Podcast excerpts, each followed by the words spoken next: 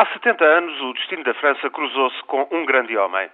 As forças nazis avançavam e o Marshal Pétain acabara de anunciar a intenção de negociar um armistício com a Alemanha.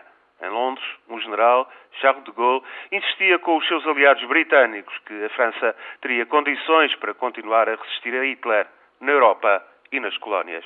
Primeiro, o governo de Londres hesitou. Ponderava ainda a hipótese de convencer o Marshal Pétain a prosseguir o combate evitava hostilizá-lo de imediato. Só que Paris caíra a 14 de junho e as tropas francesas recuavam em desordem.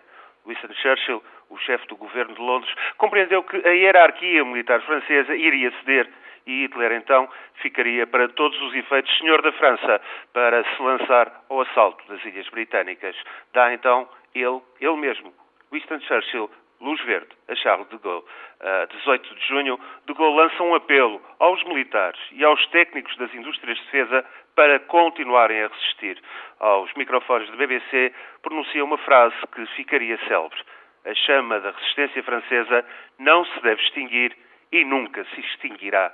Poucos escutaram este apelo. Eram dias de fuga, derrota, desmoralização. Mas aquele discurso na BBC iria marcar simbolicamente o princípio da resistência.